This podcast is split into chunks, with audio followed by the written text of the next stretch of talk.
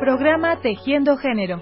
Sala Julián Carrillo de Radio UNAM, sábado 11 de febrero de 2012. Tema, lenguaje no sexista. Hablan Hortensia Moreno y Juan Francisco Figueroa.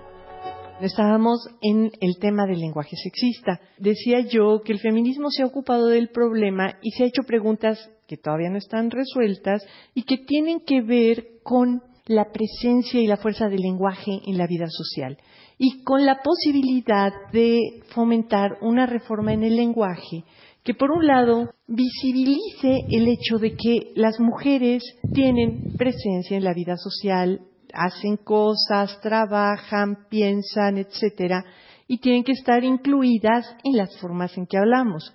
Pero por el otro lado, un combate activo, decidido, en contra de los usos lingüísticos que vulneran, que degradan, que hacen menos a las mujeres. A, este fenómeno, al de la degradación por medio de la palabra, se le ha denominado precisamente sexismo en el lenguaje.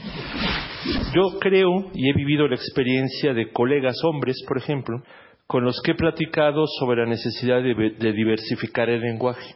Yo trabajo en un centro de estudios demográficos, pero en una institución que tiene un centro de estudios lingüísticos y literarios, que es el Colegio de México.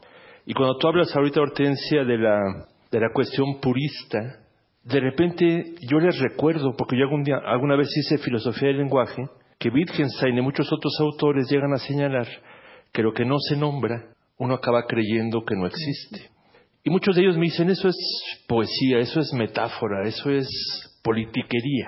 La precisión de la lingüística, como tú acabas de decir, va más allá de cómo se usan las palabras. Y les digo, espérense, espérense. La semiótica incluye a la semántica y a la pragmática. No únicamente es lo que quieren decir las palabras, sino es parte del lenguaje cómo se usan las palabras. Y precisamente las personas se van tratando de visibilizar cuando no se reconocen en las palabras.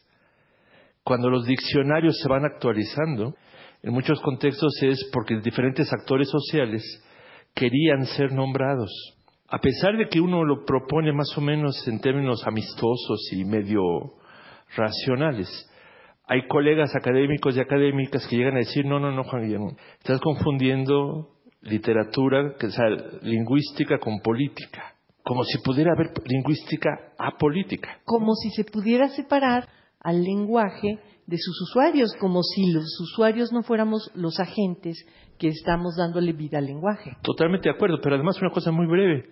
Regularmente el contexto que te acabas de plantear tiende a decir que quien no es nombrada son las mujeres. Y entonces es muy curioso que hombres se opongan a eso. Cuando yo empiezo a ponerles ejemplos de ámbitos de la cotidianidad donde los hombres no somos nombrados, cambia radicalmente la discusión. Por supuesto, porque entonces te pones en los zapatos de la otra.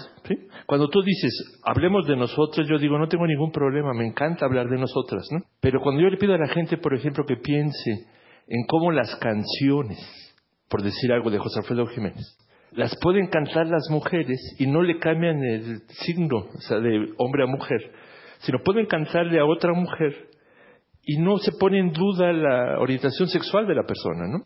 Pero una canción que originalmente fue escrita de una mujer a un hombre, difícilmente la puede cantar un hombre sin cambiar el sexo, porque se siente cuestionado.